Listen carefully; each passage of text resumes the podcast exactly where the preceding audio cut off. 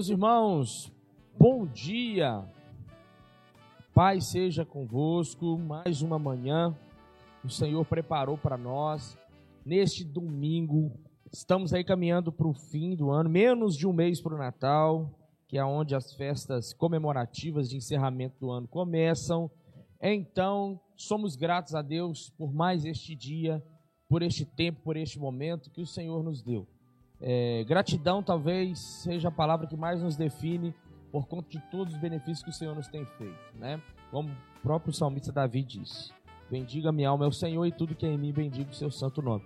Então, que você tenha um excelente domingo diante do Senhor. Você que já começou o domingo cultuando a Deus aqui no, na, no nosso culto matinal e já está aí conosco, seja muito bem-vindo também. Você já foi alimentado pela palavra já pôde oferecer ao Senhor nas primeiras horas do dia, né, a sua adoração. E você também que ainda não foi a um culto, que ainda está esperando a noite para poder vir adorar a Deus, seja muito bem-vindo nesse primeiro encontro que você está tendo com a palavra no dia de hoje, tá certo? Você que está pela primeira vez conosco também, seja muito bem-vindo. Já desde já eu quero te convidar a curtir essa live, porque isso o YouTube entende que ela é relevante e principalmente compartilhar o conteúdo. Você que é líder de célula, compartilha aí no seu grupo de, de célula. Compartilha também com seus amigos, irmãos. A você que é, tem vários conhecidos, coloque na sua linha de transmissão aí e compartilha. Porque o maior número possível de pessoas que estiverem conosco será excelente, porque isso é sinal que poderemos alcançar mais vidas, tá bom? Então, vamos lá para a nossa segunda aula sobre consciência negra. Nós falamos aqui domingo passado no sábado retrasado, dia 20, foi é, o dia que no Brasil né, comemora-se o Dia da Consciência Negra e nós trouxemos alguns conceitos sobre isso. Mas antes de nós começarmos a falar sobre o assunto, eu quero orar com você aí na sua casa. Quero pedir a você que onde estiver, ajude a gente em oração aqui. Clame a Deus para que estejamos juntos no mesmo propósito, tá bom? Vamos orar agradecendo e pedindo que o Espírito Santo traga elucidação na nossa mente e que a gente possa sair daqui com o aprendizado do nosso coração e, principalmente, com o propósito de colocar em prática, porque isso é o que nos move, né? É o que nos faz ser parecido com Jesus. É colocar em prática as suas palavras. Vamos orar? Deus, nós te louvamos, te agradecemos, te bendizemos, Pai, por esta manhã. Obrigado por estarmos reunidos aqui para aprendermos um pouco mais da sua palavra, num assunto específico que vamos tratar aqui hoje. Que o teu Espírito, Senhor, possa direcionar tudo que for falado, tudo que for dito aqui, e que o nosso coração, Senhor querido, possa realmente assimilar e colocar em prática, Deus, para que haja realmente efeito na nossa vida, para que o conhecimento não seja apenas palavras ditas, Senhor, ao vento, mas que seja, Senhor, é, repousado dentro do nosso coração. Fica conosco, Espírito Santo, Pai, que cada um aluno, cada uma pessoa que for alcançada possa realmente, Deus, estar interagindo, possa estar, Senhor, se identificando e sendo transformado, Senhor, pelo poder do Evangelho. Em nome de Jesus, ó Pai, nós te pedimos, fica conosco. Amém e amém. Mais uma vez, Elias aqui com a gente, nosso biólogo. É. Paz Elias, bom dia. Paz Guilherme, bom dia. Bom dia, Pastor Bruno. Bom dia aos irmãos que estão em casa aí. É mais um domingo que Deus preparou para que nós possamos estar aqui compartilhando um pouquinho da palavra dele. É um motivo de muita alegria, né? E também de muita responsabilidade, né? Um tema muito, muito dinâmico, né? E que nossos dias hoje pede muito esse tipo de discussão. É, mas a gente, se Deus quiser, aqui com o esclarecimento do Espírito Santo, vamos ter uma manhã abençoada aqui na presença dos irmãos. E do meu lado esquerdo, nosso pastor, bispo, apóstolo, Bruno Pinheiro. Paz do Senhor, pastor. A paz, paz de Cristo, paz seja convosco. Shalom Adonai. Shalom é isso Adonai aí. forçou, né? Dando paz no meio, tudo bem. Paz na sua casa, em nome de Jesus. Prazer mais Amém, uma vez, Jesus. né, estar aqui junto dessa turma, né, nesse que talvez os últimos aulas do, do ano, né? É Tem férias também, tá chegando, é. né? Como nosso irmão Elias vai viajar para Acapulco, já tá Uhul. tudo certo. é, mas a gente vai dar uma pausa. É bom falar isso, né? A escola bíblica, no final de ano, vai ter uma pausinha para a gente coordenar, planejar e voltar com tudo ano que vem. É, posso tirar um tempinho só para falar, né? Pastor, sou que manda. É, louva a Deus, tá? Por esse sistema. Louva a Deus pela sua vida, você que não abandonou o ensinamento. É, escola bíblica, a nossa escola bíblica dessa igreja, da casa, ela é mais dinâmica no sentido de trazer atualidades, né? É, de maneira nenhuma a gente foge da Bíblia, né? Falar hoje, por exemplo, de consciência negra é bíblico, totalmente. Né? Então, eu tenho certeza que todo mundo que se empenha em estar numa sala dessa virtual, de aula como essa, tem o seu caderno, anota, é, é diferenciado. Não é como o Flamengo, não. De verdade, você de fato é outro patamar. O Flamengo não é mais outro patamar. Né? É, fazendo uma brincadeira aqui, mas é, chama mais pessoas. Lembrando, o pastor Ivan colocou aí, né, que estamos é, na rádio também, que é outro meio de comunicação. Semana passada a gente bateu recordes, né? É e por que não a gente terminar esse, esse domingo também com uma turma bem é, envolvida aí dentro do, do tema, tá? Hoje o assunto vai render também, tá? Porque é uma outra parte importante dentro do contexto aí de consciência negra. É isso aí. E você está convocado a participar com a gente, como eu disse aqui no começo, compartilha. E também aí está aparecendo na tela do seu celular, da sua TV, o número do WhatsApp que você pode mandar o seu comentário, a sua pergunta, o seu questionamento, as suas dúvidas e a sua colocação também dentro do assunto que nós estamos tratando aqui. Só lembrando mais uma vez, ainda está aparecendo para você aí, né? O negro e a relação do cristianismo dentro da história, né?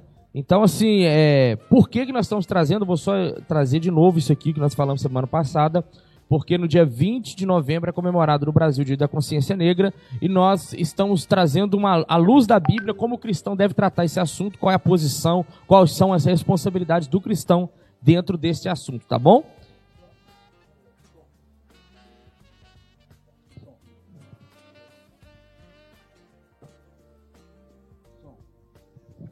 Eu acho aí, só pedir a produção para melhorar o layout aí, eu acho que está bem pequena aí a imagem do, do Guilherme, né? Tá, tá, aumentar assim a tela para cá assim, ó. Parecer melhor o Guilherme aí, tá bom? Ficou meio desenquadrado aí. Martin Luther King tá maior do que todo mundo. Dá um jeito aí, produção.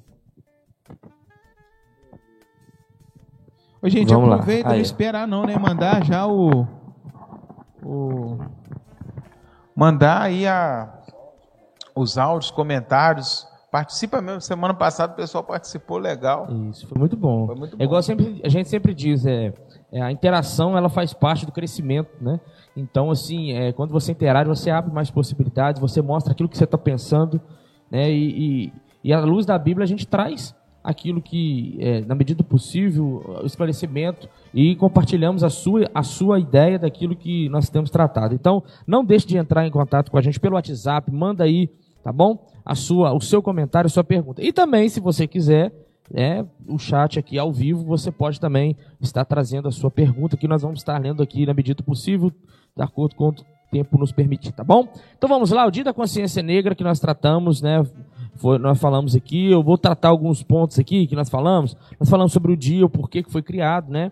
Que foi a data da possível morte do Zumbi dos Palmares, lá em 1965, que foi criado por causa disso. Algumas, nós tratamos aqui sobre a teoria né, do surgimento dos negros, algumas teorias que as pessoas tiram, extraem do texto bíblico, né? Algo assim a gente aprendeu que são, são situações completamente assim aleatórias que não, não há nenhuma comprovação de que isso realmente tenha procedência, é algo mais lúdico do que propriamente dito real, né? Nós falamos sobre a, reino, os reinos africanos que a Bíblia trata, Israel e a sua relação com esses reinos, né? com esses outros povos, né? É, com essas outras nações que na sua raiz eram negras. Israel sempre se relacionou com pessoas dessa etnia. Os negros, né? que foram é, praticamente ocultos na Bíblia, são muito poucos é, é, é, citados ou lembrados, né? Nós falamos sobre a rainha de Sabá, o Sirineu, que ajudou Jesus a carregar a cruz, Simão, o Sirineu, né? Que ele era de Sirene, por isso o nome dele. Aquele eunuco que era da Etiópia, que Filipe pregou para ele. E também é, falamos sobre é, a relação, né? De, de, de, desses, desses personagens que foram tão importantes e a sua, como é que eu posso dizer assim, a sua sombra, né, daquilo que houve no, durante o período é, da igreja em si. Então, nós vamos dar seguimento, depois de falarmos sobre esses cinco assuntos, Nós vamos falar hoje sobre dois assuntos específicos e vamos concluir na aula de hoje. Primeiro, os movimentos negros né, cristãos que ocorreram durante o período é, da igreja após é, é, a história da igreja, né, no decorrer dos anos até o século 21 que nós estamos vivendo agora. E também falaremos sobre os desafios. Nós vamos entender o que a igreja fez até hoje, né, Elis? O que a igreja, qual a relação é, é, é da igreja, o posicionamento ou algumas coisas que aconteceram no período da igreja, da história da igreja. E dentro dessa realidade que já aconteceu na igreja, nós vamos é, atualizar o, o, o assunto. Como? Trazendo os desafios da igreja atual dentro desse tema, dessa temática. Qual é a posição da igreja dentro daquilo que ela é, pode é, exercer influência e isso não se torna apenas uma, uma, uma, como é que eu posso dizer assim? Uma forma de eu poder fazer alguma coisa mas quase que uma obrigação mesmo. Porque a igreja ela tem que quebrar né e essa, essa divergência. O próprio Jesus disse isso e eu quero deixar aqui uma palavra e já passar para o pastor que eu quero fazer uma pergunta para ele aqui agora é, antes, Deuteronômio 10, a palavra que nós lemos domingo passado, eu quero re, remarcá-la, refalá-la, recitá-la. Vamos lá. Deuteronômio 10, 17, 18. Palavras de próprio Deus através de Moisés. Pois o Senhor vosso Deus é o Deus dos deuses e o Senhor dos senhores. O Deus grande, poderoso e terrível, que não faz acepção de pessoas, nem aceita recompensas, que faz justiça aos órfãos e às viúvas, e ama o estrangeiro, dando-lhe pão e veste. Então é o próprio Deus já falando com Israel, dizendo o seguinte: eu amo aqueles os estrangeiros, eu amo todas as pessoas, porque a nação de Israel ela tinha esse, esse marco, né, de ser o povo escolhido por Deus. Por muitas vezes foi mal interpretado por conta de eles acharem até que eram melhores do que as outras nações, mas na verdade Israel foi escolhido para ser o é, o, o, o, aquele que disseminaria a mensagem do verdadeiro Deus para que os outros povos também crescem em Deus. E incluindo também outros povos, é, olhando né, para essa, tendo essa visão, essa, é, esse vislumbre né, de, de, de, de colocar as pessoas no mesmo cenário, nós trazemos essa, essa, essa realidade para a nossa vida atual. Né? Do mesmo jeito que Israel precisaria ser é, é, é, um retrato do que Deus era, tratando as pessoas que eram fora do seu contexto, o estrangeiro, os órfãos e as viúvas, né, a preocupação com aqueles que eram mais necessitados, da mesma forma que Israel tinha que ter essa visão de um Deus que agrega todas as pessoas, essa visão distorcida, né, que infelizmente gerou racismo, tem que ser combatido dentro da nossa igreja, dentro da igreja cristã brasileira, né, e como nós como igreja precisamos entender isso aqui. Então, pastor, no decorrer dos, da história, houve alguns movimentos né, que foram é, liderados por negros e tudo mais. E o princípio deles é, é a questão da catequização, né, pastor? Que, o, que, os, que os negros passaram. Na verdade, como o senhor mesmo disse aqui, trouxe em off, né, uma pseudo, pseudo-catequização. Né? Qual era o propósito dessa catequização e qual, qual o contexto ali que ele aconteceu? Traz pra gente aí pessoal em casa entender. Ah, beleza. A gente já falou isso ah, no domingo passado sobre o processo né, de catequização, de cristianização, entre aspas, do índio, do negro. O índio ele resistiu né, a todo tipo de, de escravidão, seja ela física ou intelectual, religiosa. É, e a gente sabe que é pelo poder de Deus que a transformação do homem acontece, não é um processo de agora você vai ter que se transformar nisso, ou senão você vai morrer. Qualquer um, né, sem Jesus, aceita qualquer coisa. E a gente sabe que o negro foi forçado a transformar né, a, sua, a, sua, a sua religião, é, passou por uma pseudo, que é uma falsa catequização, porque alguns até podem ter se tornado, né, naquela época católicos e tal, mas a grande maioria só escondeu a sua verdadeira fé atrás de, um, de uma maquiagem cristã. Isto trouxe grandes mudanças é, no cristianismo, nosso cristianismo, porque religiões de matriz africanas ficaram por trás, como pano de fundo de muitos ritos do próprio cristianismo. Eu já falei isso, fui em Ouro Preto, né, e a gente vê os entalhes de, na madeira, e um pesquisador que estava nos acompanhando na ocasião, ele mostrou para nós né, é, objetos que eram usados no culto africano entre os detalhes dos mantos dos anjos e tal, porque era o negro que tinha composto aquilo ali e ele queria deixar marcada a fé dele ali, né? É, falamos sobre isso, a, a substituição de nomes dos, das entidades africanas por santos e tal, né?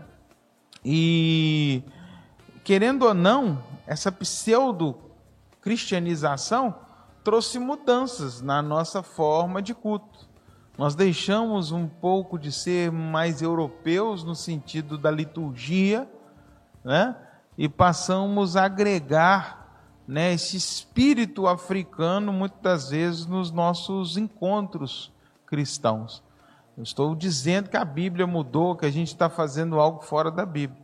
Estou falando que este movimento, com o tempo, trouxe mudanças para a nossa forma de ser cristão, que era totalmente europeia, que a gente fala, né?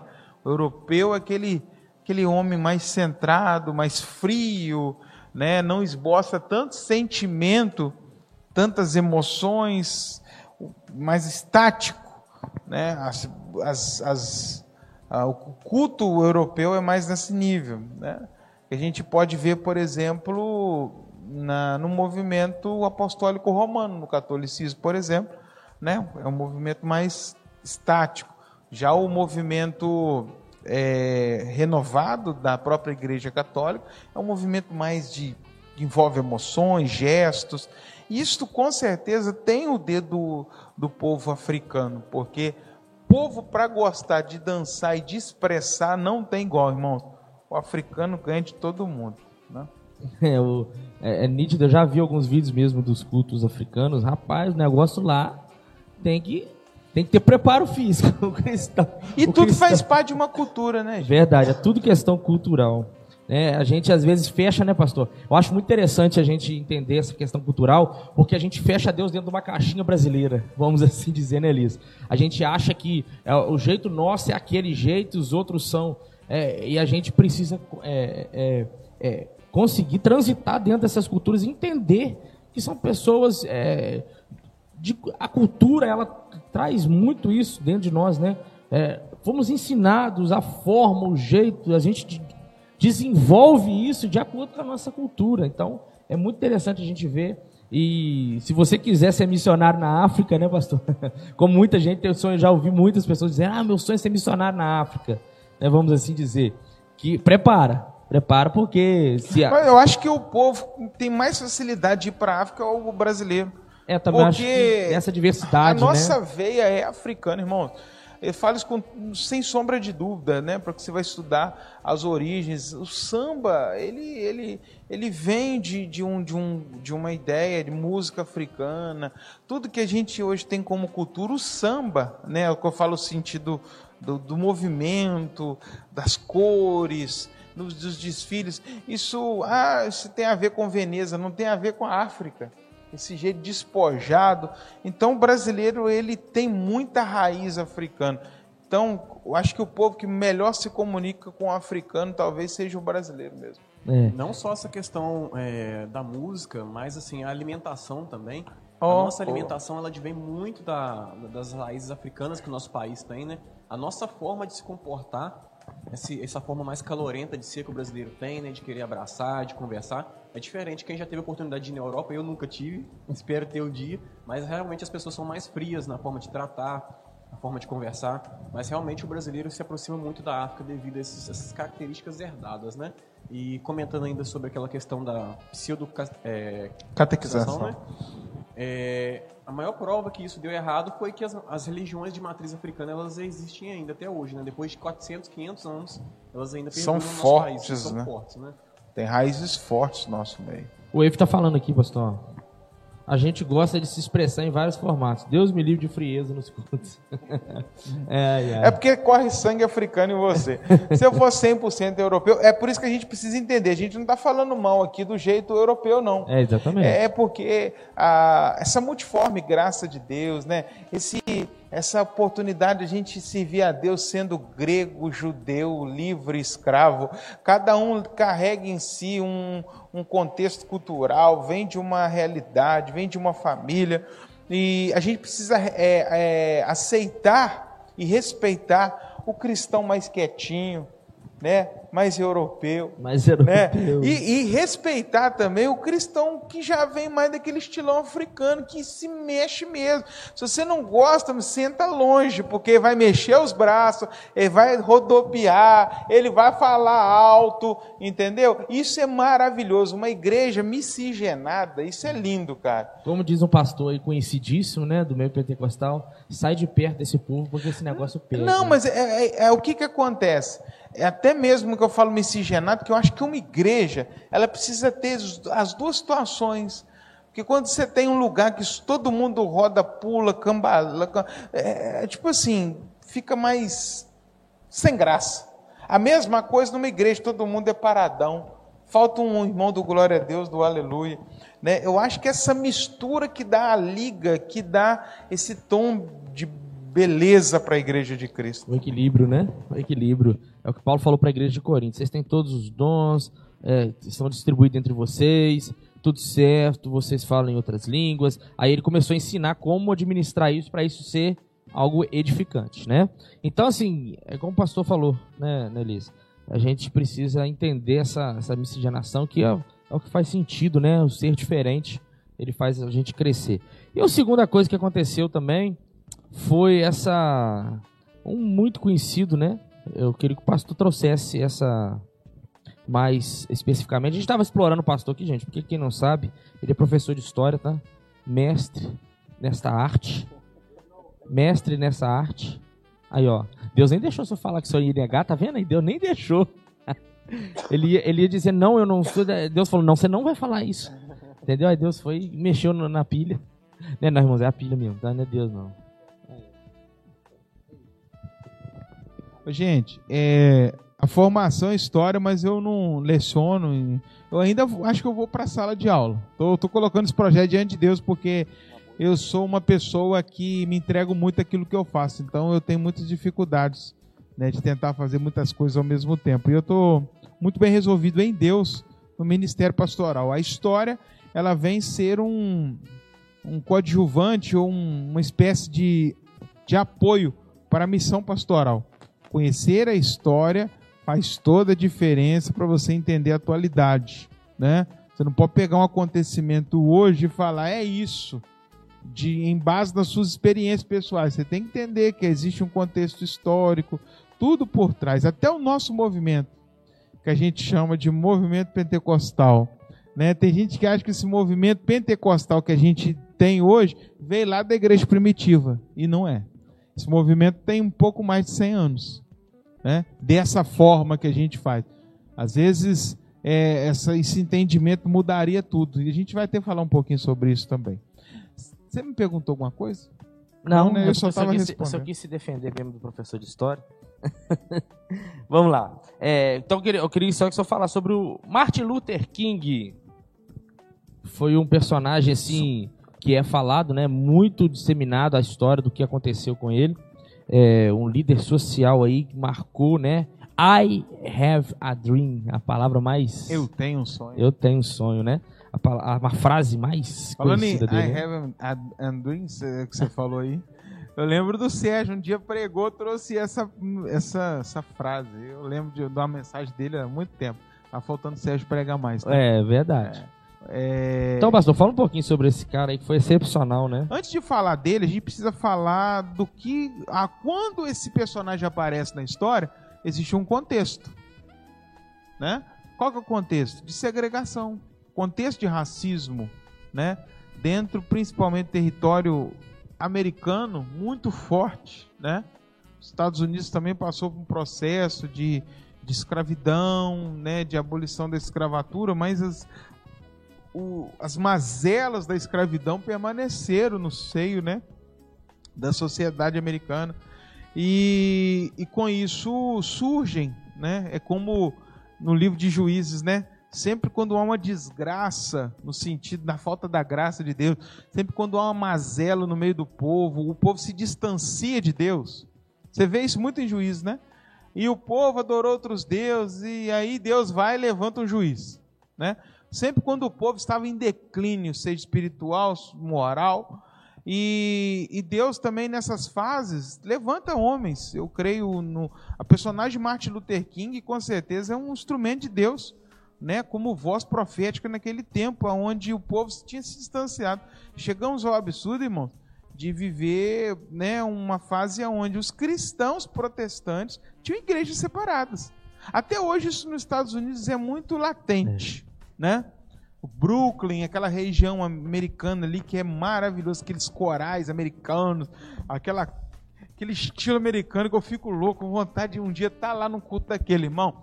Mas ainda há um contexto racial ali no meio, que os negros, poucos brancos estão ali no meio, não porque não gosto, mas é talvez é por um contexto é, de, de racial, se eu não me engano, aonde era uma igreja que eram duas congregações da mesma cidade. Uma era para negros, de um, de um pastor negro, e a outra era de brancos, né, com um, um sacerdote branco. Aí parece que uniram as duas para acabar com isso, mas aquilo permanecia, né, famílias separadas, porque a ideia que existia um povo diferente do outro. E o povo branco era um povo superior porque foi um povo que desbravou os mares, que chegou primeiro e tal, aquela história toda como o negro fosse um objeto de trabalho. Isso trouxe consequências duríssimas. Nos Estados Unidos, por exemplo, Martin Luther King vinha, né, de uma, uma fase terrível nos Estados Unidos, onde ele viu, ele ele soube, seu pai apanhando na rua só para ser negro entrar numa, numa, numa, num coletivo e ali os brancos estavam. E qualquer situação que o negro fizesse que desapontasse um branco, levava uma bufetada na cara. Eram tratados como animais dentro de uma nação, mesmo sendo livres. Não tinham acesso aos direitos dos brancos. Quem vai eleger o país? Negro não tinha direito de eleger quem iria o governar, né?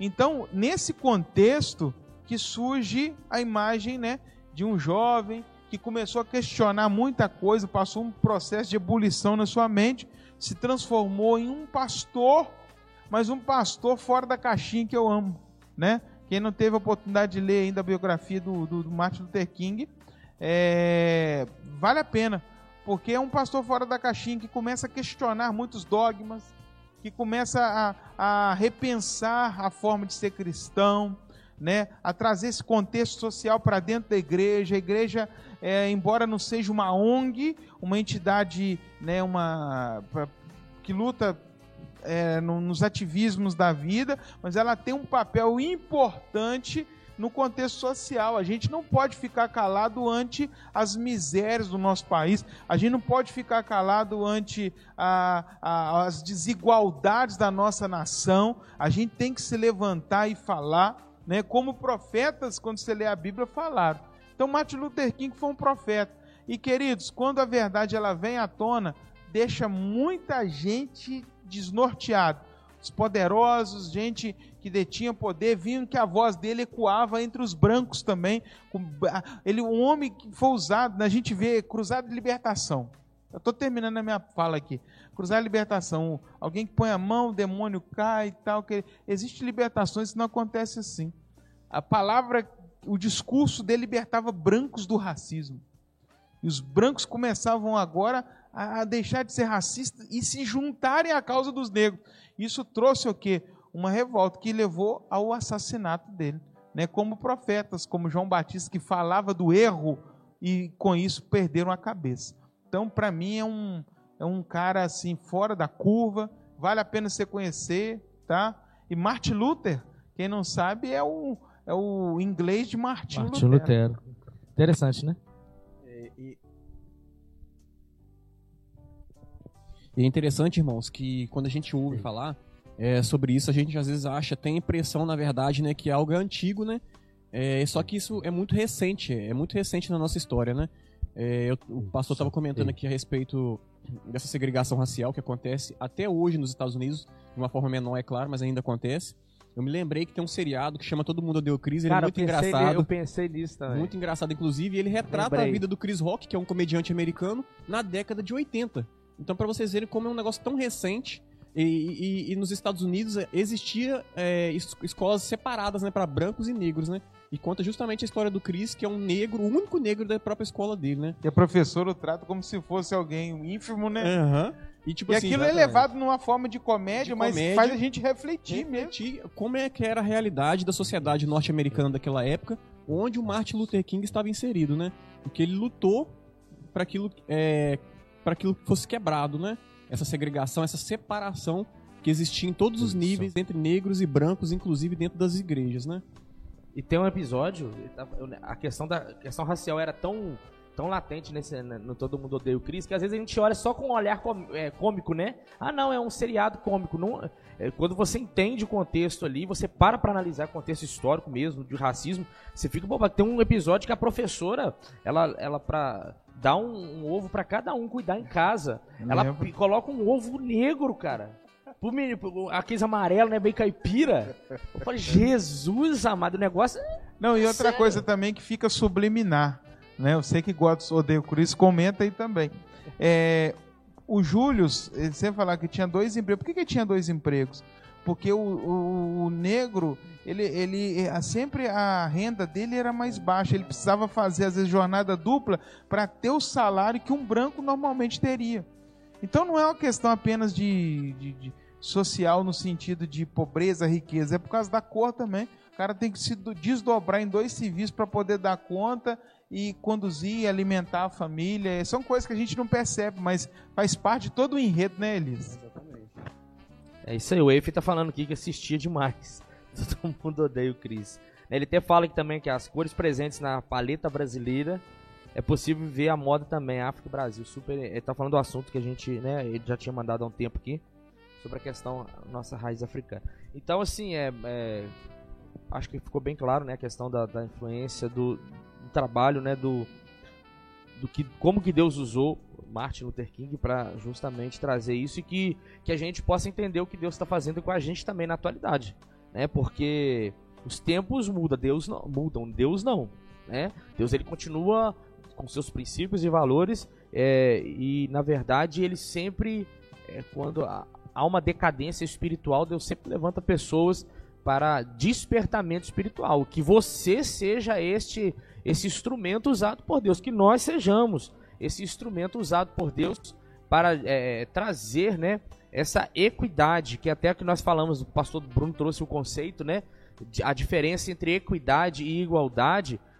Tem até uma figura que foi colocada na aula passada para a gente entender né, melhor. Eu acredito que, como eu também, muitas pessoas tinham uma, uma, uma ideia é, não errada, mas na verdade uma concepção dentro daquilo que a gente achava que era a questão do, do de ter cotas né, para pessoas negras, mas na verdade a equidade ela faz a gente entender isso melhor. A igualdade ela dá é, as, as mesmas condições para todas as pessoas, mas a equidade dá uma condição, é, a questão do caixote, né, para alcançar o muro, um maior e outro mai- menor. Se você der um caixote para cada um, cada um vai, o, o grande vai alcançar e o pequeno não. Mas se você dá dois caixotes para o menor e um para o maior, eles vão ficar em pé de igualdade. Isso é equidade. Você precisa dar dois para o menor para ele ficar igualado ao maior. Então acho que isso é, me fez, pelo menos eu entendi muito melhor a questão, porque eu também tinha uma visão de que não ha- havia necessidade dessa cota, que isso aí era mais uma atitude de racismo do que mais uma de igualdade. Mas graças a Deus nós fomos é, é, é, elucidados sobre esse assunto. E lembrando, gente, qualquer pergunta que você tiver, comentário, manda pra gente no WhatsApp, tá? Vai aparecer na tela aí o número do WhatsApp. Manda sua mensagem, comenta aqui no, nos, no, no, no chat ao vivo, que a gente vai estar trazendo o seu comentário aqui, com certeza vai ser de. vai agregar muito. E pastor, vamos lá. Temos o movimento da Rua Azusa, né? Que foi um dos movimentos, ah lá, a, a imagem da, da equidade apareceu de novo aí, tá? Da equidade e igualdade. É, vamos lá. Esse movimento da Rua Azusa também, pastor, ele foi muito. É mais assim, trouxe, né? Um, movimento, vamos dizer assim, pentecostal para a atualidade. Né? Aquilo que o senhor falou, questão do, do, do, do, movimento pentecostal, a ideia que a gente tinha e o que, que realmente aconteceu para a gente hoje, né? E também foi nos Estados Unidos, né? Interessante. É. Por isso que eu não. Eu, eu penso que não existe um movimento oficial de Deus que as coisas aconteceram. Azusa foi mais um. Uhum. Existiu um movimento do país de Gales que acendeu o fogo do cristianismo no europeu. Né? A Azusa serviu para o americano. Deus tem os seus movimentos em cada nação. A gente, a gente vive às vezes no reflexo da, do avivamento do outro, né? Olhando para os Estados Unidos como se aquilo fosse a resposta de Deus para nós. Não, Deus tem algo a fazer e a gente precisa valorizar aquilo que acontece na nossa nação, no contexto do nosso país. Né? Creio ainda que existe, vai acontecer coisas extraordinárias da parte de Deus, como processo de avivamento dentro é, da nação brasileira, que vai ficar marcado. É claro que Azusa é, influenciou, né? Muita igreja ao redor do mundo. Foi um ponto de influência mesmo. Né? É, pontos positivos, negativos. Ponto positivo porque a igreja precisa de vivificação. Né? E essa vivificação, esse renovo que a igreja estava precisando viver, ela vem da classe mais, é, vamos dizer, mais discriminada um, um evento como esse, que hoje alcança o mundo inteiro, a gente, a gente é, vive ainda é, os, os, sintomas da Azusa até hoje, ela aconteceu num movimento de negros orando. Um pastor negro, pobre, irmãos, um grupinho de gente que era enxotado, né?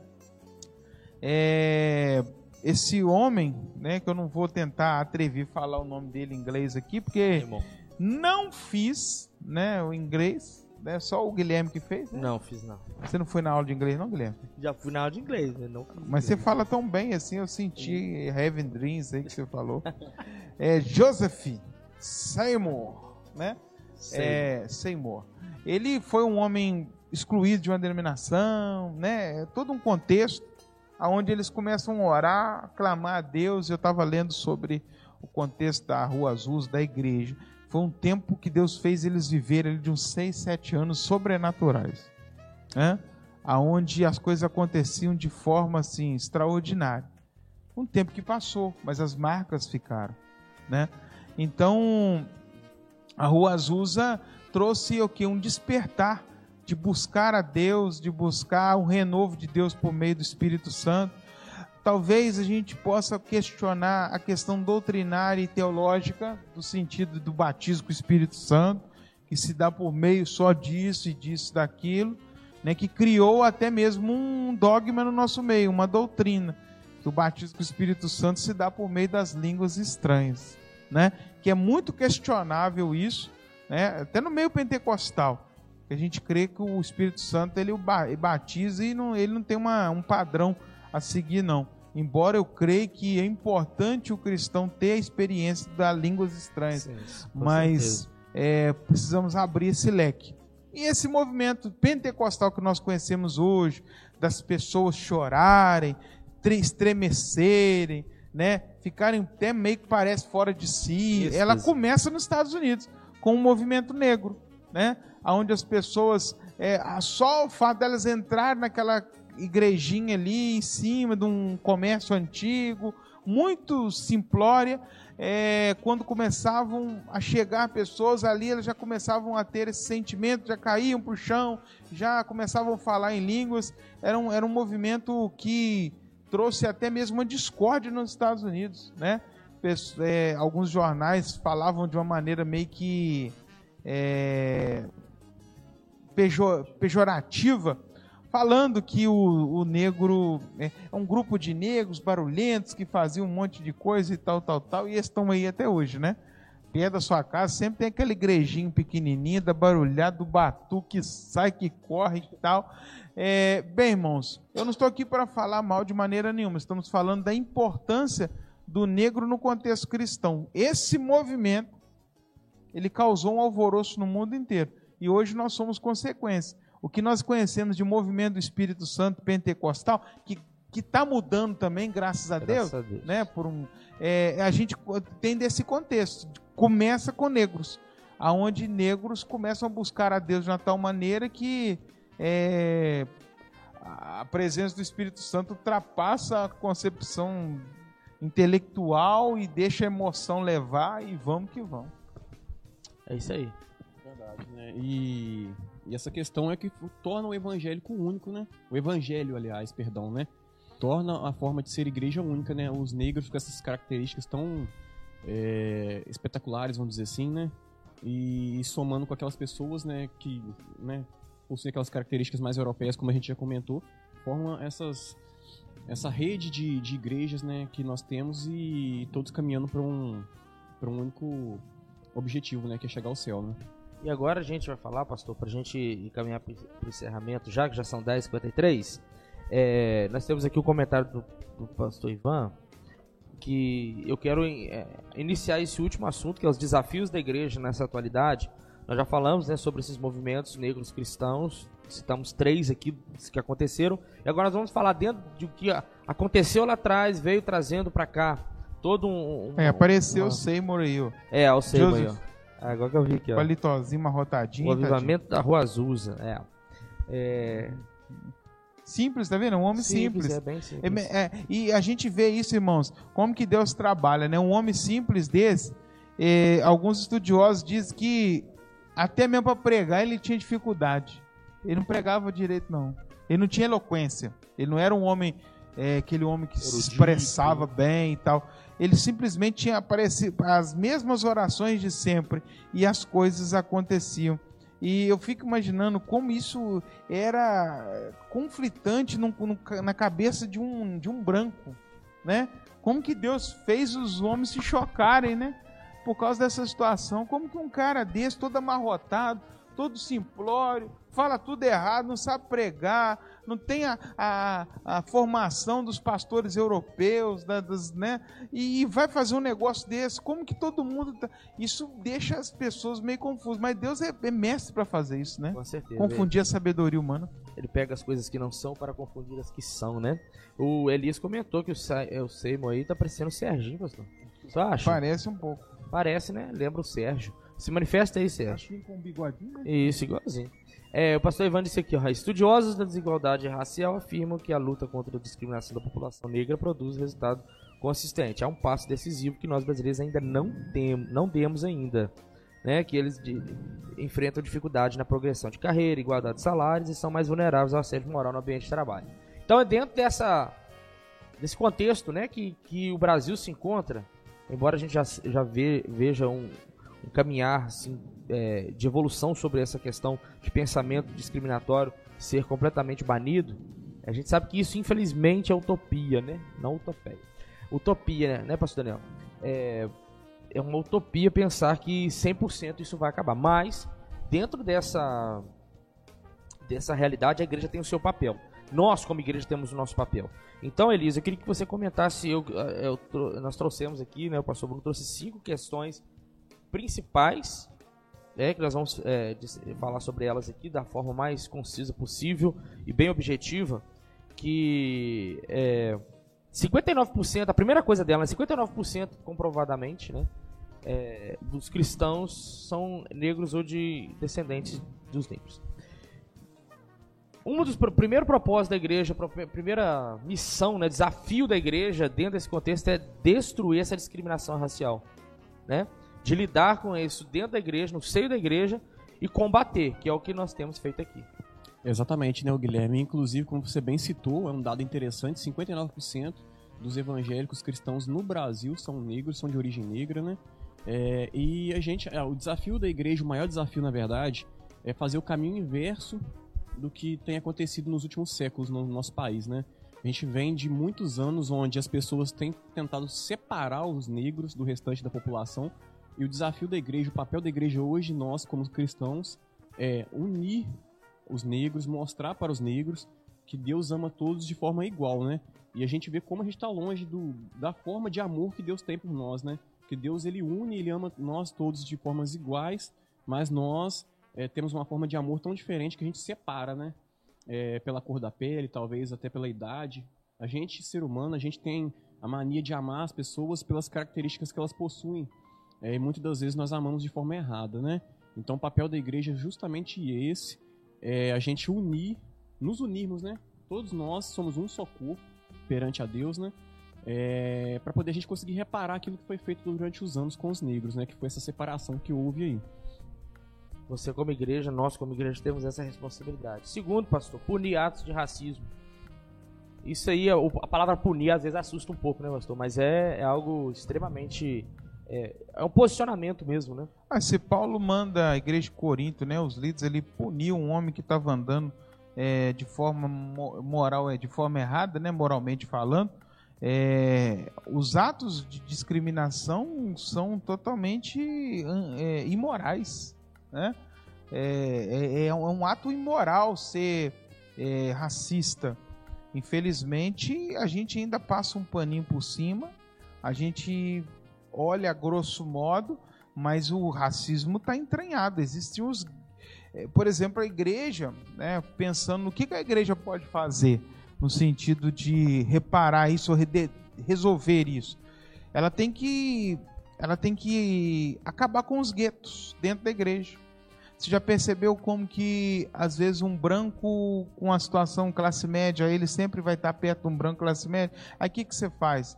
Eu já, eu já tive experiências assim, irmãos, de colocar um branco classe média, alguém assim, colocar com uma pessoa de um negro, um pardo, de classe né, mais simples, juntos, para dar liga, para ver que não há diferença. E a gente, às vezes, há, existe uma resistência de ambos os lados.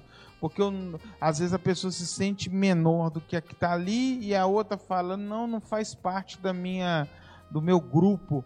E a gente precisa atacar isso demais no nosso meio. Não dá lugar para esse tipo de sentimento de gueto. O grupinho dos negros, o, grupinho do, dos, dos, dos pobres, né? tem que fazer um mexidão mesmo antes que nós possamos voltar a etapas anteriores que fizeram tão, tão mal para a igreja, né? E essa diferença, da, da é, Paulo até fala sobre não questão racista, mas a questão do, do, do, patrão e do, do, empregado, né? Que ele fala assim, ó, você está quando ele dá as instruções nas suas cartas pastorais lá, né, para para Timóteo, se eu não me falo memória, ele fala assim, olha, avisa o pessoal o seguinte, vocês estão servindo como ao Senhor. Ali ele é superior a você que é seu patrão, mas a, ele é servo de Deus da mesma forma, né? Não existe, existe uma, uma diferença ali por questões ali de, de, de, de... E questão da punição, é só para complementar. É, punir como? Como se pune um adúltero.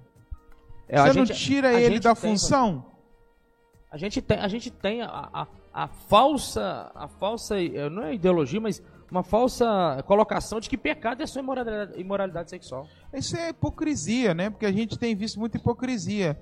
É, o negócio é taxar o adúltero. Se você punir o adulto, dá uma resposta para todo mundo. E a gente tem presbítero, tem pastor, tem diácono, tem irmão do ciclo de oração que é racista.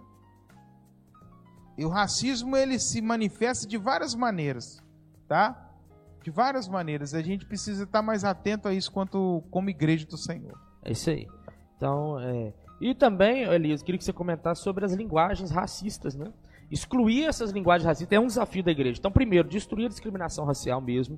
É, não é diminuir, gente. É excluir, destruir, né? Destruir essa, essa, esse racismo. Outro desafio da igreja, punir os atos de racismo. E o terceiro aqui que a gente colocou, o pastor Bruno trouxe, excluir linguagens racistas, né? Que é tão comum, né? No, no meio, às vezes, da, do brasileiro em si, né? E é. a igreja, ela precisa se posicionar quanto é, a isso Realmente, também. Guilherme, é, essa linguagem, ela advém de muito tempo, né? É uma coisa que foi difundida na nossa sociedade, né? E às vezes nós, dentro da igreja, é, acabamos, assim, vamos dizer assim, talvez até de forma inocente acabamos falando, né? E são palavras que às vezes vão ferir o outro, né? É, por mais que a gente, na nossa concepção, a gente não ache que aquilo ali é importante ou relevante, né? Mas a pessoa que está ali ouvindo aquela palavra, é, ela, ela, ela se sente ofendida, né? O pastor Bruno pode até falar melhor do que eu, né? Por ser professor de história, mas algumas expressões, por exemplo, é, criado mudo. Quem já ouviu falar de criado mudo? É aquele móvel que fica do lado da cama. Por que, que aquilo ali chama criado mudo? Ele pode até falar é, melhor para nós sobre isso, né? Porque ficava um criado ali, ficava um escravo, antigamente, né? Dentro do quarto, ficava um escravo ali, e ele tinha que ficar mudo para servir o senhor dele, ficava do lado da cama do senhor dele ali. É... Pra não atrapalhar dormir, nada. Não atrapalhar, então ele tinha que ficar mudo. E às vezes se via até de ventilador. Exatamente, a banana. Então muitas são as expressões que a gente usa no nosso dia a dia, é, que às vezes a gente, sem saber, a gente acaba falando e fere a pessoa que está ouvindo, né? É, mas essa do criado mudo eu não sabia não. Não, tem outras. Tem outras também. É, a gente, de vez em quando, eu me pego falando alguns termos. Se você conhece algum termo, né, pejorativo que, que, que leva a gente a essa questão do racismo, é, coloca aí, por exemplo, que a gente veio descobrindo aos poucos. É, até mesmo a expressão mulato. Mulato vem de mula, né? é uma ligação com o negro com espécie de um animal de carga. Outra coisa também é a doméstica. Doméstica, a maioria das vezes, a palavra doméstica até parece que comum entre os brancos e os negros, mas ela tem cunho racista. Porque quem era doméstica dos, dos, tempos anteriores? Os negros, as mulheres negras cozinham muito bem. Falando nisso, a culinária africana é maravilhosa, não muito tem para ninguém, tá? Desculpa o francês, todo mundo, mas não tem pra ninguém. Né? A, a, as mulheres negras detinham esse talento dado por Deus de cozinhar. Né? Então elas eram levadas para casa chamado de domésticas, cuidavam de tudo dentro de casa. Domésticas por quê? O que, que a palavra vem de doméstica? Domesticar. Você domestica o quê? Um animal, selvagem. Olha para você ver que coisa interessante. Denegrir imagem. Tornar a imagem ruim é tornar a imagem negra, denegrir imagem. São, são, são falas que estão no nosso vocabulário e que a gente vai falando. A coisa ficou preta, né? O, o meia tigela. Nuvem me, escura. É, meia tigela. O que, que é meia tigela? Era o escravo que às vezes não fazia o que o, o seu senhor queria, desejava, e como punição ele recebia só meia tigela de comida. Você é um funcionário de meia tigela. A gente está trazendo à tona uma questão que machucou tanto o nosso povo, a nossa gente. Tá? Então, são, são N expressões racistas que a gente ainda usa. E como pastor, eu tenho tentado me policiar com, com relação a isso. Até os mecanismos também do YouTube, muitas coisas estão estão trabalhando para associar essas palavras e, e, às vezes, tirar conteúdos racistas do ar. A igreja também precisa de alguma maneira. Eu vou levantar uma polêmica aqui, que eu sei que é polêmico, mas comparar a santidade à coisa branca hoje não faz sentido mais. Por quê? Naqueles tempos onde o alvo mais que a neve, o branco representava a santidade, não existia um contexto racista como o de hoje. Então, o falar da santidade como algo branco como a neve é, e algo pecado a mancha negra é, é ainda é, é, é, um, é uma forma de fortalecer o racismo. A gente precisa pensar a santidade fora o branco, fora a pensar maldade fora a cor escura porque são duas cores que Deus criou, e a Bíblia diz que Deus criou tanto a noite como o dia.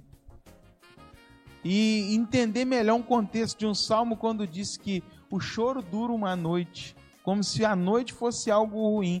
Lembra que Deus dá aos seus enquanto a noite existe? É exatamente. Então a gente precisa mudar, tá bom? Então, como igreja tem muita coisa para se fazer. Muita coisa, né? Gente... Capa branca de batismo. Não. Eu tô tirando da nossa igreja isso. Capa banca. Isso é uma criação histórica de cento e poucos anos atrás. Não existia isso, não. A pessoa batizava com a roupa do corpo. Aí colocou a roupa branquinha, bonitinha. Então, mas tem um contexto ali que às vezes atrai, aguça, leva a gente subliminarmente a pensar que o branco é superior aos, aos demais. É, o negócio é muito mais profundo que a gente imagina, né? É, aqui, pastor, rapidinho, pra gente já caminhar pro encerramento, já são 11 h 07 o a equipe nossa, né, ali, técnica, levantou uma enquete, né? O que você acredita, como, é, você acredita que esse assunto esclareceu sua visão sobre o negro, os atos de discriminação e racismo, né, dentro e fora dos tempos cristãos? 1 a, 1 a 10. Pessoal, todo mundo colocando 10 aqui, né? Até o crente Barrichello chegou aqui, ó. Crente Barrichello, 10, né? Crente Barrichello comentou embaixo. O preconceito começa quando a pomba branca é da paz e a galinha preta da macumba. E falando pomba Rapaz, branca, o teólogo, fala para nós. A pomba que desceu sobre Jesus era branca? Não tem como falar A era, pomba né? que saiu da arca de Noé, foi lá, era branca? A Bíblia fala isso? Não. A gente põe a pombinha branquinha. E a pombinha branquinha é, é uma... É, vamos dizer que, eu não sei na questão até mesmo da biologia. Animais brancos totalmente costumam ser doentes, né? Mais frágeis. Né? Surdos, é, terem problemas é, biológicos. Né? Não somente como isso, mas eles são presas fáceis, né? São presas Devido à cor dele. É, então, por exemplo, a pomba que desceu, eu, eu, eu torço que a pomba que desceu sobre Jesus tenha sido a pombinha escurinha, cinza escura ali, só para quebrar ali, né, em nome de Jesus essa bobeira. Eu, alguém falou aí também, né, da pomba branquinha. Da é, é, o, o preconceito quando começa, quando a pomba branca, branca é da paz e a galinha preta é da macumba. Né? Então, realmente, é que são coisas que a gente não, não para pra pensar no dia a dia, né? É tão comum do nosso, do nosso cotidiano, assim, de expressões e falácias, né? Que a gente acaba aderindo aquilo como algo normal, né? É, vai repetindo, né? Por que, que há uma discriminação das igrejas com parede preta ainda? É porque é uma questão institucionalizada de racismo dentro de nós. O certo é uma igreja com parede branca.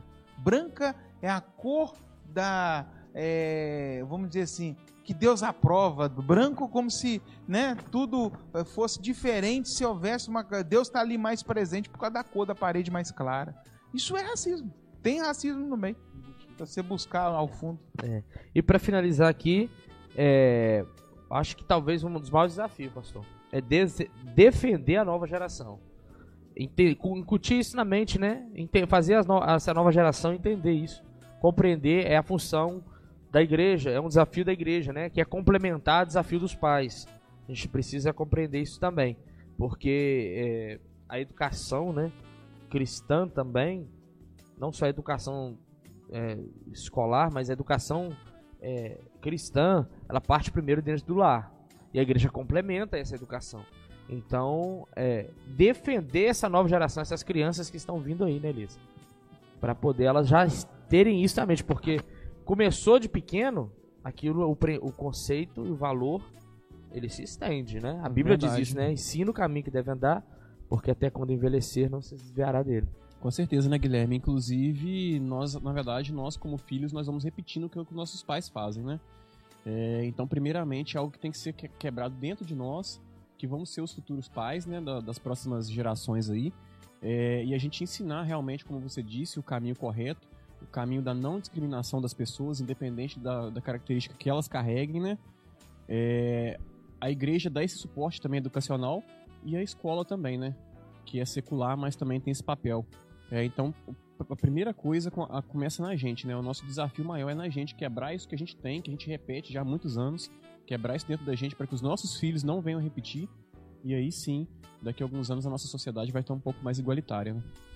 Pastor, finaliza aí pra gente. Devolver o lugar do negro, que é o desafio da igreja, que é, está relacionado lá à questão da Lei Áurea, né? Uhum. Que foi uma libertação da escravatura, mas que teve o tiro bem que quase que saiu pela culatra. Só um né? adendo né? aí a fala do Elias.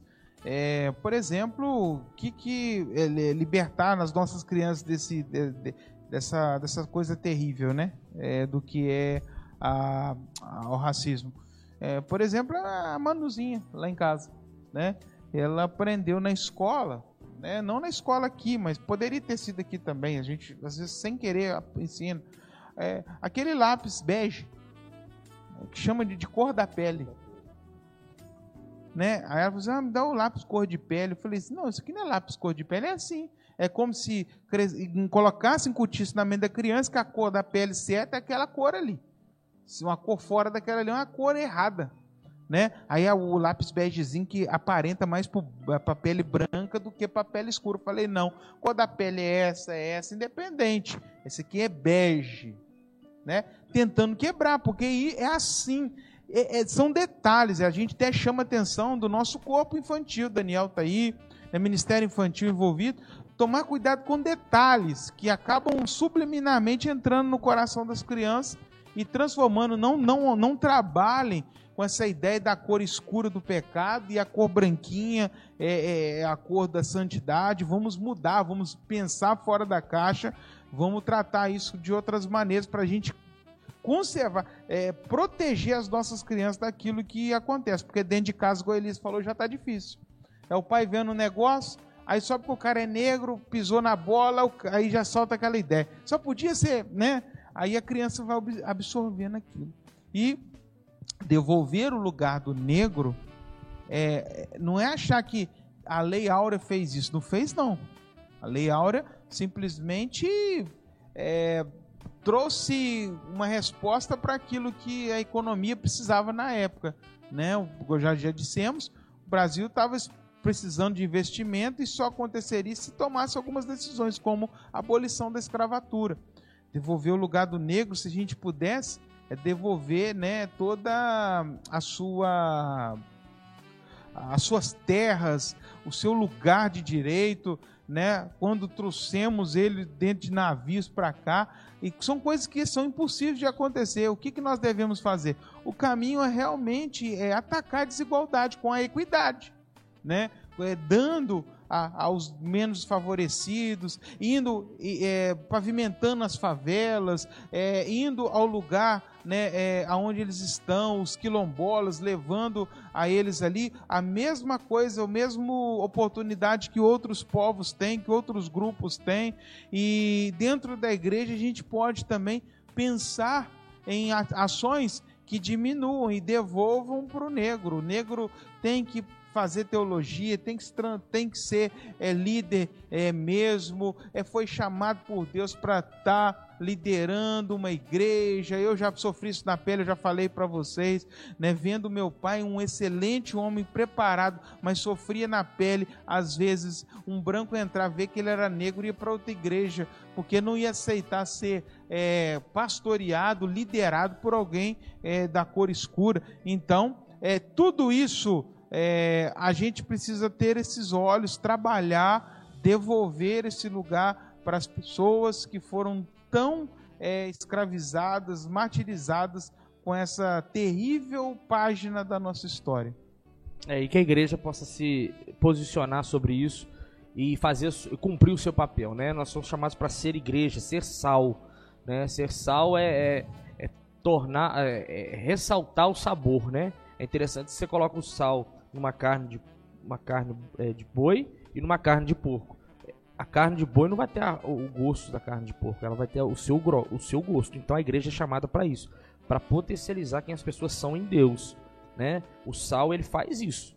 Ele ressalta o sabor, ou seja, ele mostra quem a pessoa é diante de Deus, pecador, redimido, mas que são todos iguais. Então a igreja ela é necessariamente esse essa ela cumpre esse papel né, em Cristo, que você possa entender isso dentro do seu coração. Né, e viver isso. A escola que não é simplesmente para pontuar o que deve ser feito, é para poder te trazer a essa consciência para que você haja, né? Para que você tenha ações. Para terminar aqui, pastor, o, o, o Eve está falando aqui, ó, que Peraí, achei aqui, ó. O Almi disse, né? Preto é só pena e por dentro é tudo igual. O Almi falando sobre a galinha lá que o rapaz falou, né? O Eifer tá falando. O, o Alisson disse aqui, no que vocês diriam para aqueles que não aceitam como são e tal. Aí aqui, para finalizar, o Eifer diz assim: a arte do grafite é muito discriminada, por, também porque é relacionada de forma pejorativa ao negro. Então são assim comentários e, e, e, e posicionamentos que realmente acrescentam e nos fazem entender, né? Quem somos como igreja. Então nós já vamos caminhar para o final. Queria passar para Elis para fazer suas considerações, Elis. Fique à vontade, considerações finais. É, na verdade, Guilherme, eu queria somente, só para finalizar aqui, é, comentar como é importante a gente trazer temas é, atuais como esse, né, relevante. A nossa sociedade precisa disso. É, hoje muito se fala, igual falei domingo passado, sobre representatividade, né? Hoje aqui a gente está falando sobre a, a, o mês da consciência negra, mas tem outros temas também que com certeza o, o Cleiton vai trazer para nós discutirmos aqui, que realmente fazem parte e a igreja tem total importância estar tá participando no meio. É, e espero que tenha ficado claro para os irmãos a importância do negro. Os negros não, sou, não são coitadinhos, né? É, como muitas pessoas pensam que precisam assim de, de ah, vamos fazer cota porque negro é inferior, não é, como a irmã Benigna falou semana passada, mas realmente as coisas que acontecem atualmente ainda é muito pouco perto daquilo que a gente tem que fazer para reparar a, a história que foi feita aqui no nosso país, né? Com relação aos negros. No mais, eu queria só desejar um domingo abençoado, uma semana abençoada a todos os irmãos. Pastor Bruno, considerações finais. Queria só falar que a água não é branca, é incolor, tá? E que Coca-Cola, cafezinho é bom demais. Feijoada veio dos negros e glória a Deus por Graças isso. Graças a Deus pela feijoada. Tá? É. E negro, descendente de negro como nós aqui, é, levanta a cabeça, Deus tem projeto na, na sua vida, não pela cor da sua pele. Né? Deus, o homem olha o exterior com, como o próprio Deus né, disse ali a Samuel, o homem olha o externo, como Samuel foi um, um, um profeta preconceituoso, olhando o externo dos irmãos, Davi. Ele falou assim: Eu olho algo que o homem não vê. O homem está vendo a cor da pele. O homem está fazendo escolhas né, é, para isso, para aquilo, de acordo com o nível social, a cor, é, o pubis, né? Mas é, a cutis, melhor dizendo. você, você, aguarde o Serginho à noite. Aguarde o Serginho à noite. Mas amém. amém. É, o homem faz escolhas pela cutis, mas Deus faz pelo coração. É então, é, Deus sonda o coração de cada homem e que este mal né, possa ser extirpado do nosso meio como igreja e que a gente possa viver um tempo precioso, né? E, e, e, continue dizendo não ao racismo de todas as maneiras. Deus abençoe, muito obrigado. Até mais. Como Edalmo diz, fui. Fui. Amém, irmãos. Que é, o desejo do nosso coração é que essa aula tenha sido edificante para a sua vida, como foi para a nossa. Tenho certeza que a sua, sua forma de pensar não vai ser mais a mesma. Não porque a gente te convenceu, porque a palavra ela foi anunciada dentro desse assunto, tá bom? Que você possa guardar no seu coração e eu gosto sempre de falar isso porque é algo que Paulo ele fala que repetir sempre as mesmas palavras, eu gosto de repetir. Não fique só na sua mente, mas que você coloque em prática, tá certo? E lembrando que às 19 horas nós temos o nosso culto da família, que você possa vir junto com a sua casa adorar a Deus aqui na casa, tá certo? 19 horas estaremos aqui, você que não vai poder estar, que já veio pela manhã, pode participar também com a gente online nesse mesmo canal, tá bom? Às 19 horas. Então que Deus abençoe a sua casa, a sua família, o seu domingo que os seus caminhos e suas escolhas sejam baseadas naquilo que seja a vontade de Deus, tá bom? Deus lhe abençoe. Esperamos você aqui no próximo domingo também, 10 horas da manhã, nossa EBD. Como o pastor falou, estamos caminhando para o final do ano e daqui a pouquinho, acredito que uma, duas aulas, a gente vai estar entrando de férias, como toda a escola, né? Estaremos entrando de férias e vem surpresa ainda esse ano, tá bom? Fica aí com a gente com certeza você continuará sendo edificado, tá bom? Deus abençoe, excelente domingo para vocês. Fiquem na paz.